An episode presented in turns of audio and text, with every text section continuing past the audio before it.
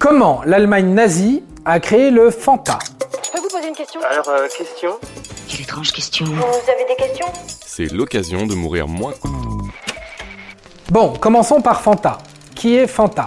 Fanta est disponible dans 180 pays. Il existe 70 goûts différents de cette boisson à la populaire couleur orange, mais aussi une couleur déclinée en vert, violet, transparent, jaune, et j'en passe. Ok, mais alors c'est quoi cette histoire d'invention par les nazis? Remontons en 1929. La société Coca-Cola s'installe en Allemagne. C'est après 1933 que le soda, le plus connu au monde, connaît son ascension en Allemagne. C'est donc sous le régime nazi.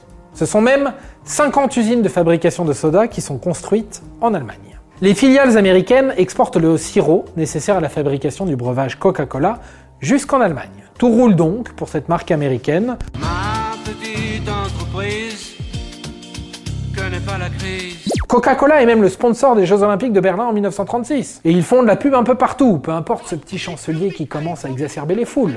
Coca-Cola prospère. Puis arrive la guerre. 1939. La Seconde Guerre mondiale complexifie le commerce et l'acheminement du sirop, nécessaire à la fabrication du Coca-Cola. Pire encore, en 1941, les États-Unis rentrent en guerre contre l'Allemagne et cessent tout commerce avec l'ennemi. Bien, considère qu'on n'est plus amis. Coincé entre l'Allemagne nazie et le blocus américain, il y a un Allemand, Max Kite. Il est depuis 1933 à la tête de la succursale allemande de la firme Coca-Cola. En 1942, les stocks de Coca-Cola sont épuisés, ses usines menacent d'être à l'arrêt. Pour maintenir l'usine en activité, Kite a développé une boisson aromatisée aux fruits. Pour cela, il fait les fonds de tiroir, de la fibre de pomme, rebut de pressage de cidre, et du lactosérum, du petit lait, un rebut de la fabrication des fromages.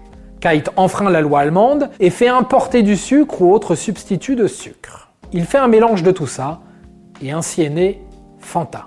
Dans une Allemagne condamnée à minimiser sa consommation de sucre, Fanta est rapidement devenu l'un des favoris des consommateurs. De plus, les Allemands utilisent même ce breuvage pour aromatiser leurs gâteaux. Non mais il nous jetterait à la rue sans sucre, lui Mais moi j'en veux du dessert En 1943, Fanta en vend 3 millions de caisses en Allemagne. Le nom Fanta aurait été trouvé assez rapidement lors d'un brainstorming.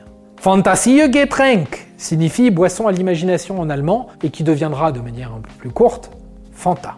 Et la succursale Coca-Cola, qui aurait dû s'arrêter faute de sirop Coca-Cola, a pu continuer de fonctionner pendant la guerre, sauvant ainsi de nombreux emplois. Alors Kite était-il un nazi?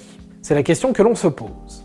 Kite a été obligé de coopérer avec le gouvernement nazi. Sans cela, il aurait simplement été démis de ses fonctions et remplacé. La société allemande Coca-Cola a probablement utilisé le travail forcé pendant les dernières années de la guerre. Mais Kite aurait toujours refusé les avances des nazis.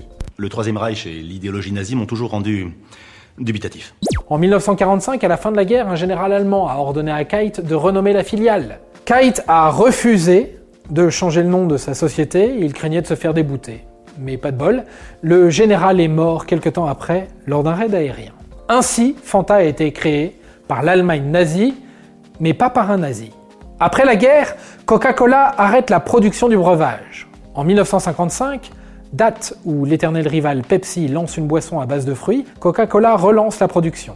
Il en dépose même la marque pour le marché américain en 1960. Et pour information, une brasserie de Bavière, la brasserie Riegele, a même créé le Spezi, un mix entre des breuvages proches du Fanta et du Coca-Cola. Et outre-Rhin, ça cartonne, même si le goût doit être un peu spécial.